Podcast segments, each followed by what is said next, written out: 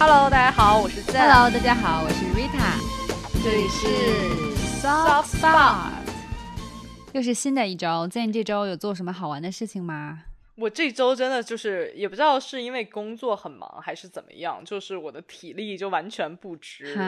就有时候回到家，你要硬撑着做一些事情。怎么会这样？是什么引起的？就是工作吗？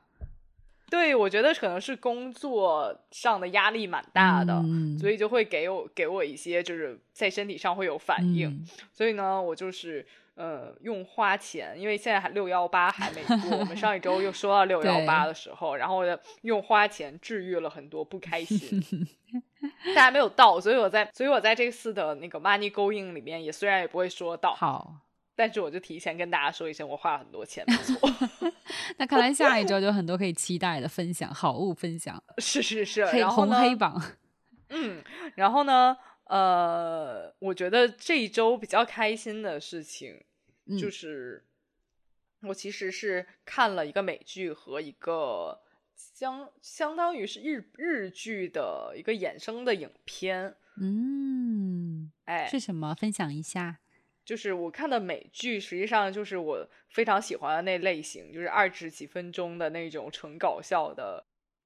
情景喜剧。对，情景喜剧。好久没有 听你分享情景喜剧了呢，是哪个？这情景喜剧也不是新的，它就是一个比较老的，叫《初来乍到》。英文是什么啊？英文是 Fresh Off the Boat。我只看到 Season One，我没有看过哎。是讲了一个，它也没没有什么主角都不是。白人主角就是 一对亚裔的家庭。OK，嗯，然后就是，但是他们是从台湾的啊，就是九十年代一个台湾的家庭，然后从。San Francisco 定居在奥兰多啊。啊，然后这个爸爸开了一家餐馆，然后妈妈呢就是那种有点像那个 Tiger Mom 一样，嗯嗯，然后既对孩子的要求很高，但同时对自己的要求也更高啊，嗯，就是这种。然后他们就是就是讲怎么融入当地的文化呀，然后是又同时就是对这个当地白人文化感到非常那个 confuse 的那种，对的一个故事，嗯，但很好笑。然后呢？哦，你的那个日剧电影是什么？另外一个日剧的电影就是。就是我其实日剧都看完了，然后我也非常大家推荐大家去看，是天海佑希的紧急审讯室。我虽然没有看过，但我对天海佑希很信任。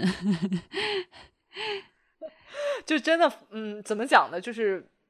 入股不亏的那一种。审讯室，所以他的职业是检察官、警察这种吗？还是什么？他的职业是警察，然后。更 details，他就是负责就是审讯的警察啊，哎，我会感兴趣，因为你跟我的这个是因为我这周要分享的一个剧，其实也是类似的，所以就觉得哎有点意思。啊，也是刑侦类的啊，对对对，哎，你已经推荐很多关于刑侦的内容，因为我个人就是非常喜欢类似题材，就是包括美剧我也喜欢看，像当时我看那种心理犯罪啊，然后尸骨寻踪啊什么的。啊，心理犯罪，但你这种胆小的人看心理犯罪会，我会怕，但是我就还是想看，就是人菜瘾大那种。我不知道为什么我对我好像从小就是感兴趣，包括柯南，我其实都会怕，但我还是会看的。那那你小时候喜欢看《重案六组》吗？会啊，会啊。哎，我小时候真的非常喜欢看《重案六组》，是不是？对啊，然后。这个这个天海佑希这个电影就其实是有点像重案六组，但但不一样的就是它其实是从审讯里面破案的这一种啊，就是说因为他的审击溃人家的心理，然后同时又配合比如说那个呃搜查科的人去搜查到的细节，然后再去审问这个人。但是他的角色又不是说像那种你知道警方的心理专家那种，他是吗？还是不是？他其实是深谙心理的警官，但他不是说就是 lie to me 的那一种。我通过什么微表情啊，我通过他那种，对他不是那一种，他就纯是用一种语言的艺术，再加上一些心理战术来使这个这个这个杀手吧，还是这个犯错的人去就承认露出马脚。OK OK OK，了解。那听着蛮感兴趣的，我会。对，那你呢？你看的是什么剧？刑侦剧？我我看的两部，一个是日剧，一个是国产的我们自己的电视剧。然后我现既然就刚才你讲的是日剧改编电影嘛，也不是改编电影，就衍生电影。然后我这个也是一个日剧，叫《侠饭》啊。我不知道你有没有听说过，侠是那种侠义、忠感、侠义的那个侠，然后饭呢就吃饭的饭。我当时看这个呢，呢完全把它当成你知道黑道大哥做饭这个剧来看的，因为它其实上来就是一个黑黑帮火并，火并完之后呢，这个大哥中弹，然后。然后就是因为他中弹，然后是为了保护一个就是刚好路过的一个非常失意的大学寻址，就是求职过程中的青年。然后他就说：“哎天呐，你看我为了保护你都中弹了，然后我要住在你这里，然后就躲起来。然后呢，他躲在这里的期间呢，就和这个求职的这个大学生。”发生很多互动，然后这求职大学生是那种对生活很没有希望，然后自己也很不求上进，然后，然后吃饭也很随意的，然后他相当于是作为一个在那里住，然后就很会做饭的人，然后就是那种美食番加上点那种刑侦剧情的，嗯。你说到这个，我好像觉得我看过的样子，就他不是一个新的，他不是他不是他是之前就已经已经有一阵，然后他的男男演员就那个侠是之前。是一个日剧的老脸，哎，对对对，叫生濑智久，我不记得他叫什么，就是眼睛有点突突的，哎哎，有点有点，对的，那很老戏骨，那我看过，那我看过，对对对。然后我刚开始就纯把他当一个什么美食番在看，你知道吗？就有点像《孤独美食家》那样。后来我才发现，哦，原来他是。它是一个就是有剧情的，并且其实有点刑侦元素在里面的，这个蛮好看的。因为那我我不记得，我不记得刑侦元素，我只记得他们好像在里面就是有一个非常重要的道具，就是蛋炒饭。哎，对对对，有的有蛋炒饭，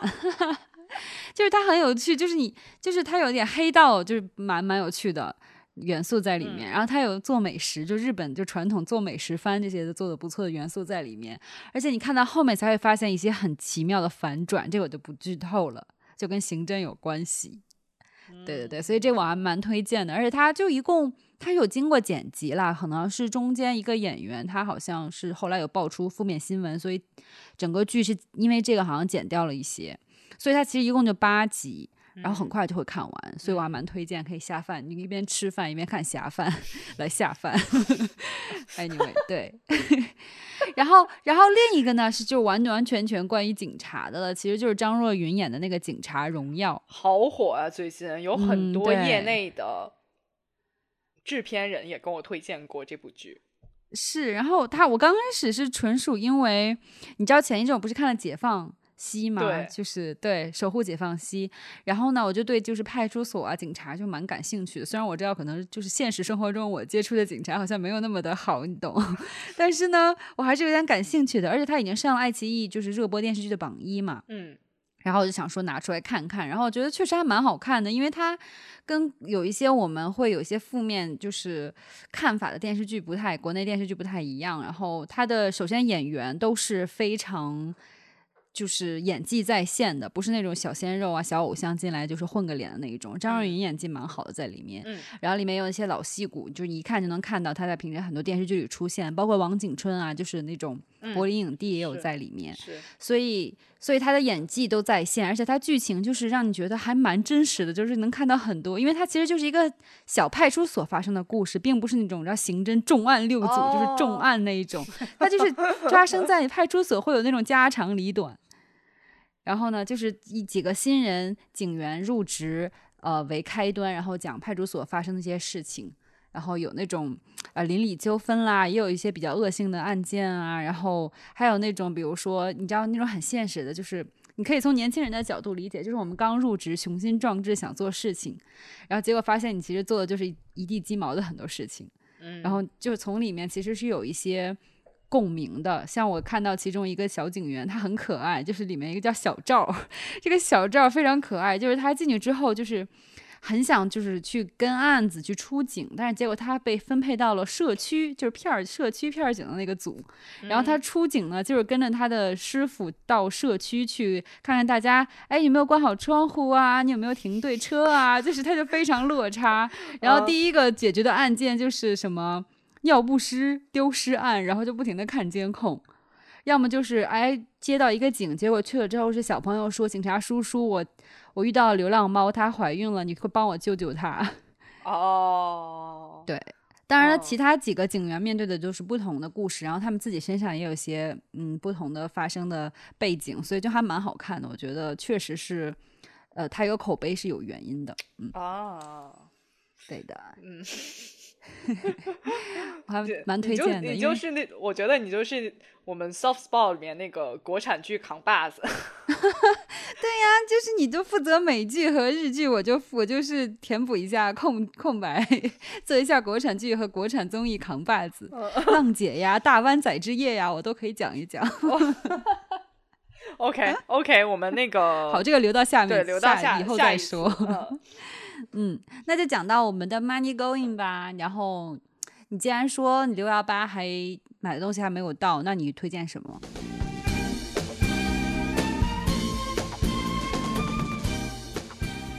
对我这一次推荐的是一个不需要花钱的 APP，也是机缘巧合下我这礼拜才知道的。这是不花钱就可以知道的吗？啊不是这种，不是这种，不是这种。辟谣辟谣啊！就是它是极客 A P P，我不知道你听没听过。没有哎，我只知道什么极客帮这种，但好像应该不是一回事。它是一个，就是因为当时我对我其实会研究那个播客嘛，然后我就会被一个播客从业者推荐说：“那你看过极客 A P P 吗？”我说我没看过极客 A P P。然后呢？他就跟我说：“你可以去下载一个，然后呢，里边有很多就是播客的从业者去用，就是有点像播客从业者的舆论场那种感觉。其实我后来下载之后，我大概沉迷了四天左右，然后我会发现里面不只是播客的从业者，它其实是分为就是有点像微博那样，你可以发一些你自己的内容，但是呢，啊。”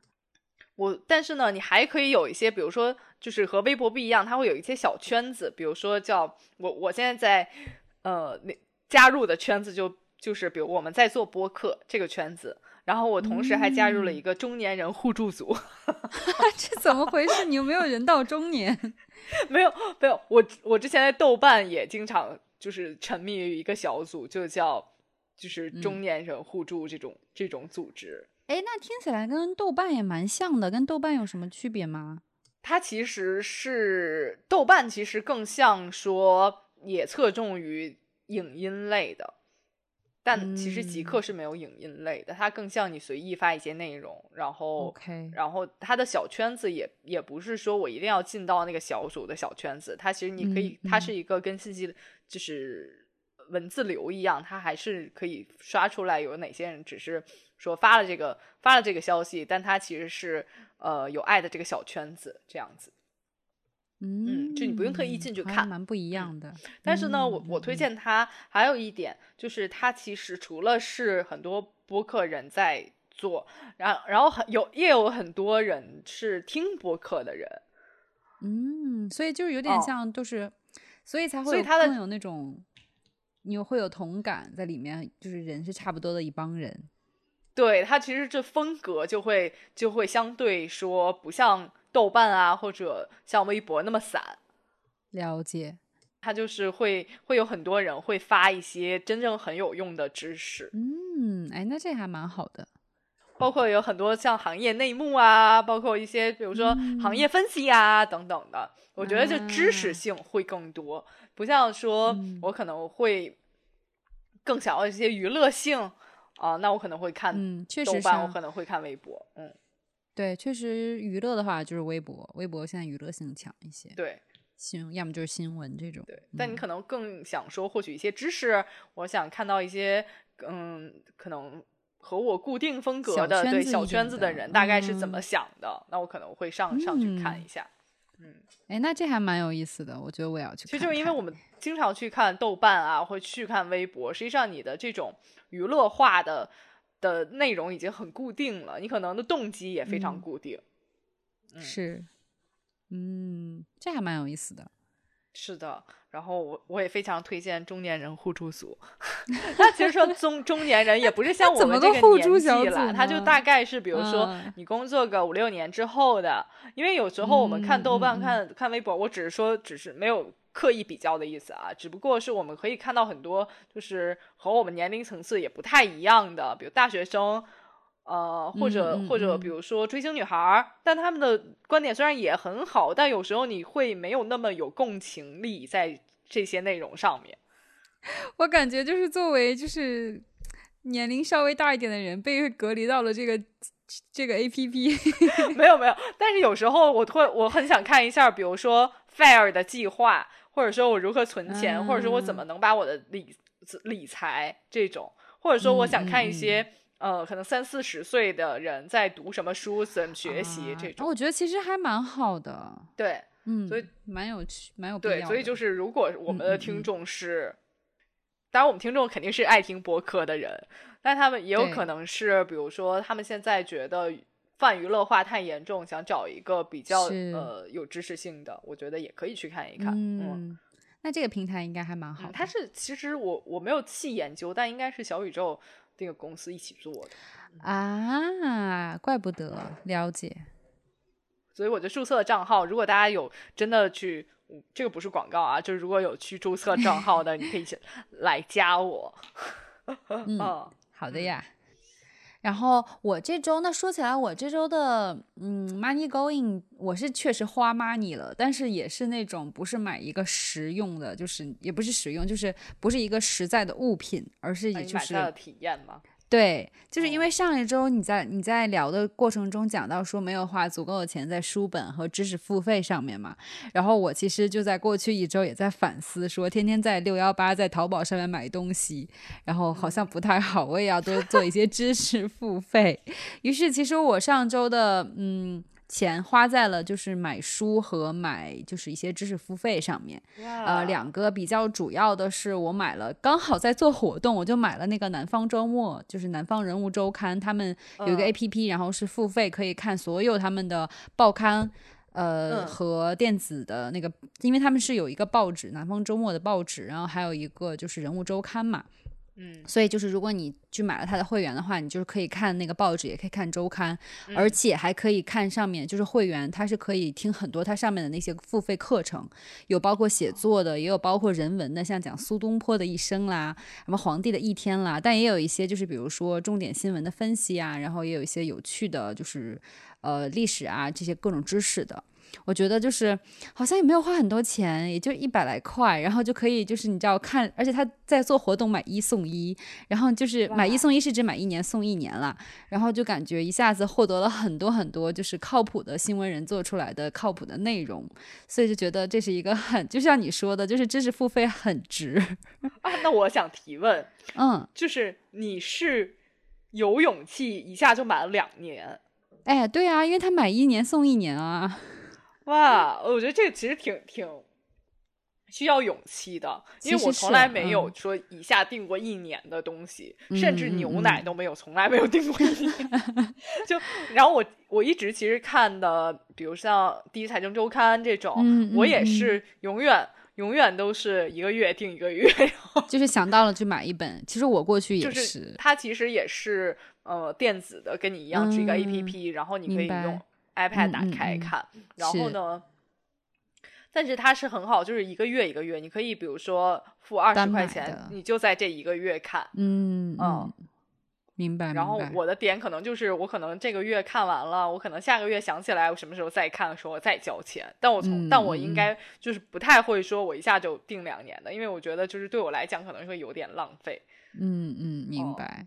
对，就第一是因为它确实有这个活动了。第二也是因为我还蛮信任，你知道有的那种知识付费，你很怕他会跑路，你懂吗？但是因为我很信任，就是毕竟南方周末，南方这个是很大的就是媒体嘛，它不会就是随便跑路或者说不行了，所以我还蛮信任的。而且讲真，我确实也觉得。其实你吃一顿饭有时候也花这个钱，但是你可以在两年之内随时都可以看一些新闻和一些深度报道和分析，还有一些有趣的人文知识分享。我都觉得好像这个钱花的就是没有那么割肉疼，懂吗？哦，哎，那我想我另外想请问你，为什么你是把这个钱花在了就是南方周刊和人物周刊上面，而没有花别的。就现在其实也有很多别的，你为什么会挑这个 A P P 来付钱？我也是刚好看到了，就他们的公众号在推送，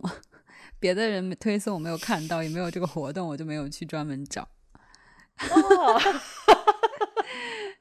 而且也讲真，确实是南方人物周刊、南方周末，他们是我会。点进去看他们很长很长的那种文字，你知道，很多时候我们在公众号公众号上面那些碎片文字很长那种，真的没有耐心看下去。但是他们的很多文章我是会从头看到尾的，所以我会觉得说我是认同这个品牌、这个这个 brand 的，所以我会愿意花这个钱。来自一个业内人物、新闻业内人物的肯定，对，可能就会比较认同。对对对，这个是一个，然后还有一个是。就是播客，大部分时间都是免费的嘛，但是有的有的时候也会有付费的播客。然后以前我会觉得说，我干嘛要买付费播客？然后就在过去一周，我花钱买了付费的播客，就是哇就是一个播客，它一档节目叫《我在日本黑帮当老大》。哎，我然后坦白说，我听过，对，因为很有名，是故事 FM，也没想过买。对我就是。因为首先我是学就是嗯东亚研究这些亚洲研究的，所以我会对这些区域内这些文化比较感兴趣，尤其是日本文化。然后呢，他这个节目我之所以愿意花钱买，是因为他就是采访的是在日本也很有名的，就是中国黑帮老大的故事，独家的一手的采访，就是别的地方没有人能采访得到的那一种。然后包括奈飞还拿到了这个人他之后的改编权，就是奈飞在未来是要做这个人的，嗯，对。然后我们国内就是拿到了他文字和声音的权播放权的，就是他们，所以他们又做了一个这个付费的节目。然后就是我刚开始怀着猎奇的心去去买的，然后后来听进去之后觉得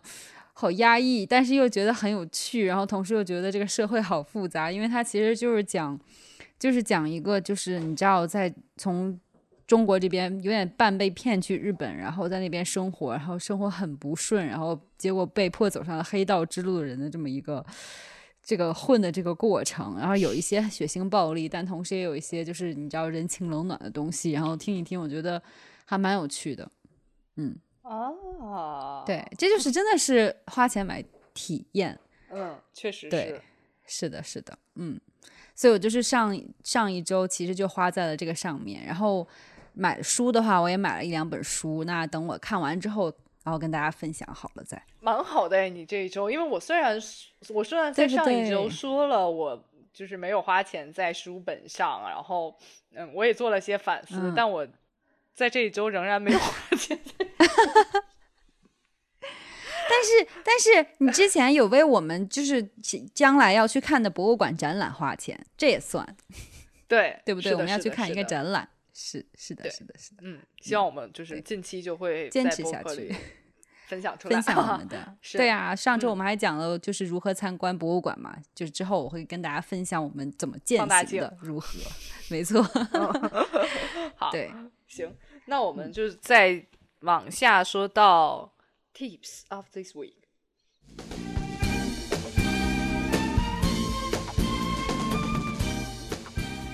嗯，所以你的 tip 是什么？呃，我这周的 tip 其实有一点点难为情，但只有一点点。为什么？就是因为它有又有一点像呃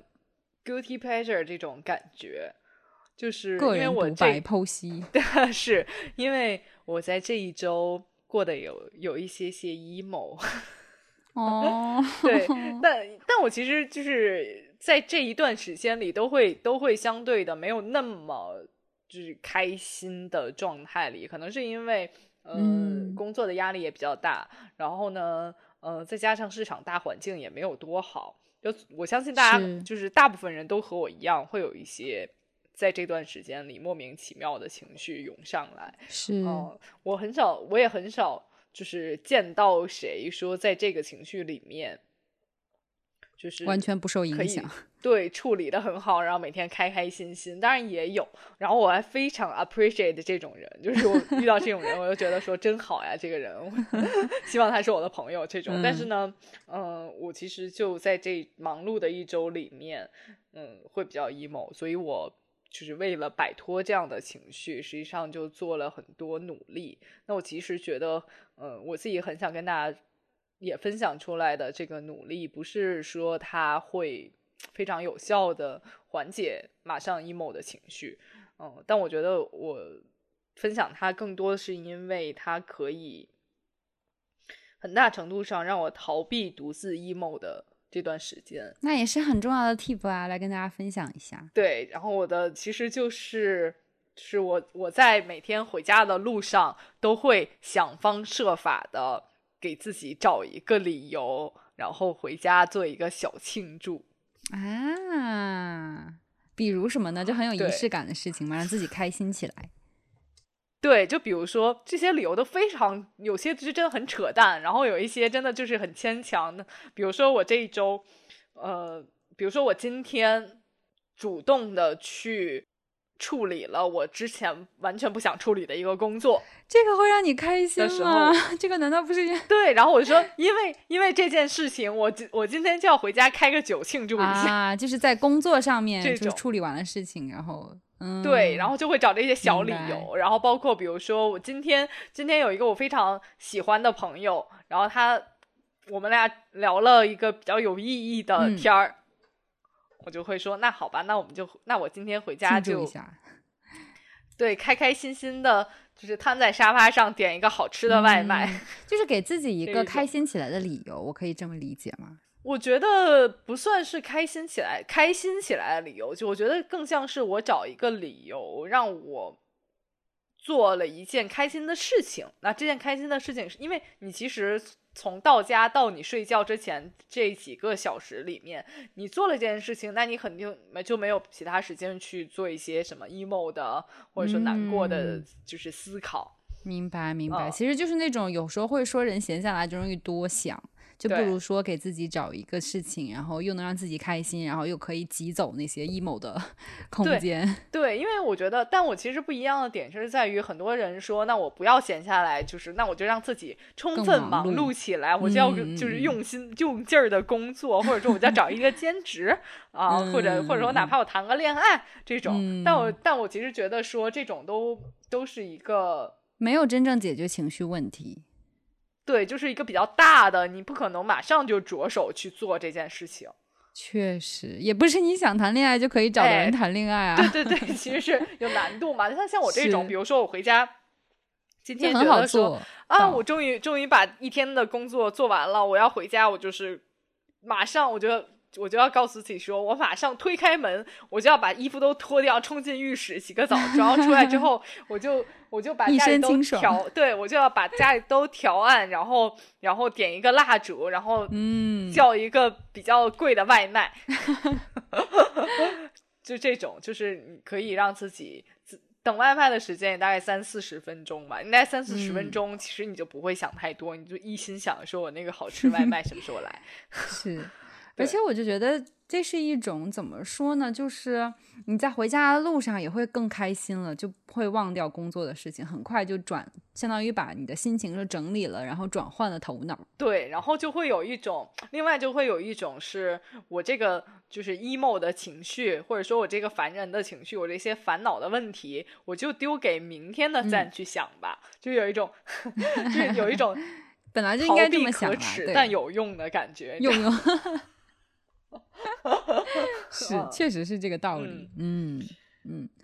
然后我还我做的最我我跟大家就是 guilty 最 guilty pleasure 的一个小仪式，就是嗯，就是我甚至有一天是我把我把音箱打开，然后我可能嗯，就一边喝酒一边在家里跳舞。哇哦，在家里自己蹦迪，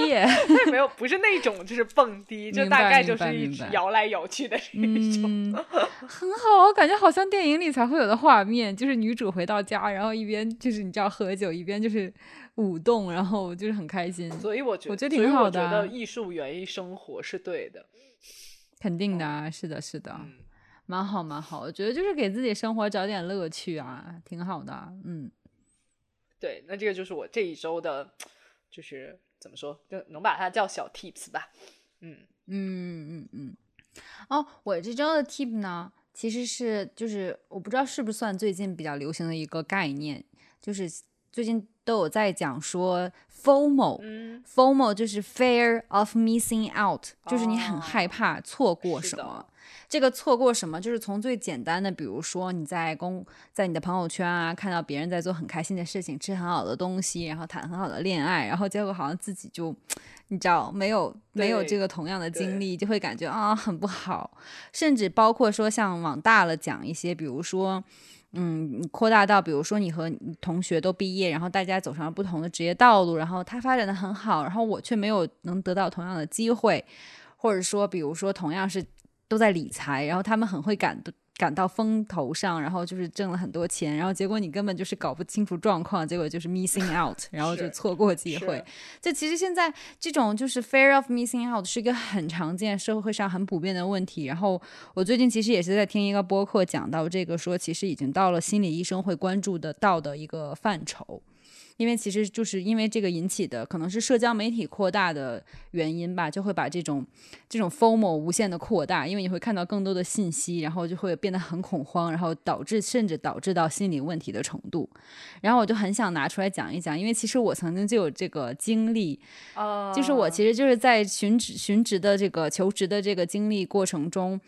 因为有一次错过了一个机会，就是其实机会已经要到手了，结果我错过了，然后我整个人。对，就会进入那种天呐，这个世界都要塌掉了，然后我整个人都感觉非常不好，结果觉得就觉得错过了一个亿，这个比喻就放在当时就很很形容的很到位。当然，现在过了很长时间，我反思的话，就觉得你也不知道其实那个机会对你来说到底是是不是正确的，你也不知道是不是嗯最好的。而其实你现在做的事情你也蛮喜欢的，那这个时候你就可能心态会放平了。但当时真的就是那种 formal 的情绪到了一个顶端，然后。就非常的难过，然后我知道现在像，就说是今年是史上最难求职季嘛，所以其实很多人在找工作的过程中都会有这种 FOMO，不管你是啊没有考考研上岸啊，或者说考公上岸，然后或者说你错过了其他机会，包括你谈恋爱过程中，你不知道你这个选择对不对，其实我们日常都在面临 FOMO 的这个问题，你有没有发觉？是的，哦。是，然后尤其是因为现在的就是大环境可能更加剧了大家的这个嗯。formal 的程度，因为不确定东西太多了，然后你就会看到一些别人过得很好的时候啊，或者说是自己在选择的时候遇到问题的时候，你就会进入这种非常。formal 非常严重，然后我就就听这个播客的时候就非常感同身受，然后他当然也给了几个建议，但是讲真啊，我觉得这个建议就是很抽象，或者说是很不痛不痒，但是我还是拿出来跟大家分享一下，毕竟是一个专家给的建议，就是他首先是那种就说了那种啊，你要能更 appreciate 你拥有的一切，就是你要知道，就是你身边人他获得的那些东西，他拥有的东西，或者说你没有能。你你可能觉得自己错过的东西，其实你不知道对方是什么样的状况。比如说他经过很大的努力、很多的痛苦，他才得到这个机会，或者说是他现在达到了这个程度。所以其实呢，你我觉得你可以理解为自己并没有 missing out，你不用去担这方面的心。当然这个需要自己心理调节，因为很多时候大家都是道理我都懂，是不是？对 对。然后同样呢，还有就是你要知道，这个这个世界上其实机会还有很多。但又有点不痛不痒，但是就是拥有你的东东西永远是你的，但不拥不不属于你的东西就是不属于你的，所以心态可能还是要放平一些。然后他讲，其实我们会有 FOMO 的这个情况，也是跟人类求生的本能是有关系的。因为在以前就是那种，如果你错过了什么，可能是对你生命直接是有危害的，所以可能在我们生理上，在我们的这个杏仁核。我们的脑脑袋里面的杏仁核就是属于那种，如果一旦错过，其实就会给你发警告的这一种，所以你会感到这种肾上腺的一些喷涌也好啊，或者说紧张的情绪也好，是其实是都是一些生理的反应，你可能是要意识到这个问题，而不要就是无端的陷入一种特别大的恐慌当中。讲真啊，我现在自己说出来都觉得有些不痛不痒。但是我觉得，首先你意识到我们所经历的一些情绪其实是可以被定义的。你可能是有助于你去理解自己当下为什么会处于如此不安也好、焦虑也好。我觉得其实就是接纳自己就是一个第一步吧。嗯，所以我觉得还是拿出来跟大家分享。虽然好像没有一个很好的答案，但是我觉得起码他给了一个定义。就是现在我回想起来，可能当时我经历的就是所谓的 FOMO。那现在我可能会遇到同样的情况，我就会有一些理性的一些思考和。就是让自己好受一点的一些安慰，阿 Q 精神一点。我我我明白了，就是其实我如果这样突然想到说，我有没有什么 formal 的事迹的话，我能想到的一点就是，我记得最早的时候在大学之就是马上毕业的时候，我其实是想说在国外去读个书，然后我当时已经准备好了所有材料，然后也拿到 offer，然后同时呢，我一个大学的很好关系很好的同学。然后他当时其实没有想到要读书，然后呢，他阴差阳错跟我去一起去中介咨询，后来他觉得很好，然后我们两个就同时找那个中介去申请了，然后当然大家就同时拿到 offer，但是我之我后来就没有去，但是他就去了，然后我当时就真的非常 formal，就觉得说，哎呀，就是明明是我，尤其那个程序很浓重到说，其实是我自己的愿望。但是其实让别人去了，然后自己你没去的时候，嗯，你会更有那种就是怎么人家做了你没有做的，就是嫉妒嫉妒情绪，肯定会有的。对，虽然我当时也是因为自己自身原因做了其他的选择，嗯，但是我当时就是就是深受其害，以至于我可能在嗯最开始的大概。两三年内，我都是把，当然他不知道，但是我其实是偷偷的把他屏朋友圈都屏蔽掉的。嗯，其实那就会严重到这个程度的，我觉得我非常理解。对嗯，但是我觉得就是屏蔽掉之后，我自己其实就会稍微情感上好一些点。对，因为我其实就是有一种逃避可耻，但有用，就是。这这一期真的是非常逃避的一期，就是我真的就是逃避了看他的任何东西，因为我觉得我每看一次就就会有就会有一种就是暗箭深深的戳到我身上 这种感觉。嗯，我其实之前也有听过心理医生给建议，就是说。经常我们会听到别人说啊，你遇到什么困难或者让你不舒服的事情，你要走出舒适圈去挑战，然后去直面。但是其实也有心理医生就讲说，你其实不应该这么做。比如说在社会、在社交媒体上给你一些压力的一些朋友圈也好啊，帖文也好，你其实就是应该去屏蔽。所以你做的是对的，因为它已经给你实质上带来一些很不好的影响了。是的，而且而且我是就是很客观的知道，我并不能。改变任何现状，是嗯，所以那个时候我就完全选择了逃避，嗯嗯，对，现在就知道这其实就是 FOMO，对，这其实就是 FOMO。然后呢，另外一方面，其实我觉得 FOMO 的另外一个很重要的，在我们肯定每个人都会遇到的，就是我们很怕说 missing out 很多事情或者别人的动态。就有时候我们很怕说，就哪一天聊天聊起来说，哎，那个人他怎么怎么样，然后你会一头雾水，说啊，是吗？是吗？就是这种感觉，所以我们有时候会狂刷朋友圈，我们不会落每一条朋友圈，也不会骂落每一条，比如说微博是怎么样的，不断的去刷这个，可能更有甚者，不断去刷微博热搜这种。对，但其实是，嗯，在我看来，后来我也没有很。多天的刷朋友圈，我也不不是那么专心的去刷刷微博这样子，因为我发现很多时候我们关注的那些信息其实是无用的，就我们对。你会 missing out 的事情，嗯，想想来看，其实后果真的也不严重，是这样的，就是我不知道他的动态，弄，你不别人会问说啊，你不知道吗？你就说我不知道，我不知道啊，你给我讲一讲。对呀，我我其实一直是，对我因为其实一直不怎么受这个影响，但是我可能在别的地方会 formal，但是我很理解说很多人是非常非常因为比如说刷朋友圈、刷热搜而进入非常焦虑的状态的，但其实真的就是你不会真的是 missing out。如果这件事情大到真的会影响到你的话，你肯定会知道的。但是如果它不会影响到你的话，你其实不要自寻烦恼。嗯，对。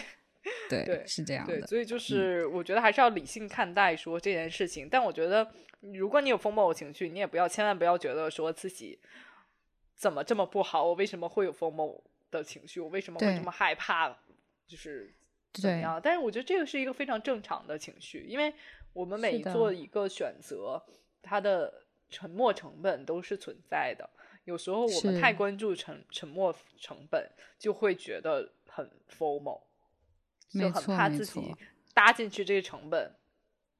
没有迎来任何的收益，甚至说我可能收益没别没别人多。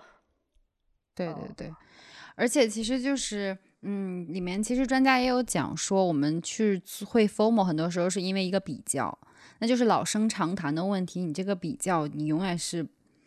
你这个比较永远是一个不平衡的比较，因为你所谓比较的话，必须要放在两个人一模一样的时候，你再去做比较。但其实你跟你对比的对象，永远其实跟你你都是不一样的。不管是他的生活背景也好，还是他这个为人也好，还是他各方面性格啊，其实都会跟你是不一样的。所以你只是说把一个人拿来跟你比较的话，是毫无道理的。你你肯定会非常的 formal，但其实对方没准也会因为你而感到 formal，所以就是完全大可不必，就是自寻烦恼这一种。对，这句这个时候，我其实特别想跟大家分享一句话，就是我可以说是我上半年的。怎么样？就是上半年对最安慰到我的一句话，就是欧丽珍老师在《红楼梦》讲座里面说的：“呃，每个人都有自己的地狱，当你凝望地狱的时候，地狱才会凝望你。”哦，天哪，深了深了！没有没有，就是我我我其实觉得说这件事情，就是。尤其是后半句，因为每个人都有自己的地狱，实际上是很正常的事情。是我就像你刚才说的，其实我们在看到别人非常好的时候，嗯，他付出的努力或者他其实非常艰辛的时候，我们是看不到的。是，嗯，但是后半句其实是更疏解我的一些情绪。嗯，归根究底还是逃避可耻但有用的一个 中心思想，就是如果我不看这个地狱。的时候，他不会凝望我。当我看到这个，当我与这个地狱对视的时候，这个地狱地狱才会凝望到我。我觉得说的非常对耶。对，但是就是，嗯，有时候适当的逃避也不是一个非常无用的，或者说是一个逃兵式的。事情，嗯嗯，其实是这样的，因为我觉得你有时候会自寻烦恼，你适当的把你自己跟一件事情抽离开来，其实是一件好的事情。可能你过一阵再去反思，也会就是脱离开那种情绪也好，或者说当下那个事件。对，然后我就突然想到你上一周说到的，你看的那个法医的啊，非常欣赏的人，嗯嗯，其实他其实就是一个很典型的例子，嗯。对，就是他其实应该也很多 formal 的瞬间，是的，是的。但是他就是 eye on the price 的时候，你就会一股脑的继续再做下去。对的，是的，是的。对，所以这期呢，我们就想跟大家分享这些。然后我就觉得，如果大家有一样的 emo 的情绪也好，还是 formal 的情绪也好，就是找一些让自己开心的事情，然后也要及时认认识到这个。FOMO 是为什么产生的？然后尽量就是可以逃避就逃避，然后让自己远离这种就是很很其实真的是很负面的情绪，对不对？对。那如果你需要一些鼓励的话，你可以联系我们，我们建一个夸夸群，然后夸夸群，然后对，然后用力的夸你。是的，没错。那我们这期的节目就到这里啦，让我们下周再见吧，拜拜，拜拜。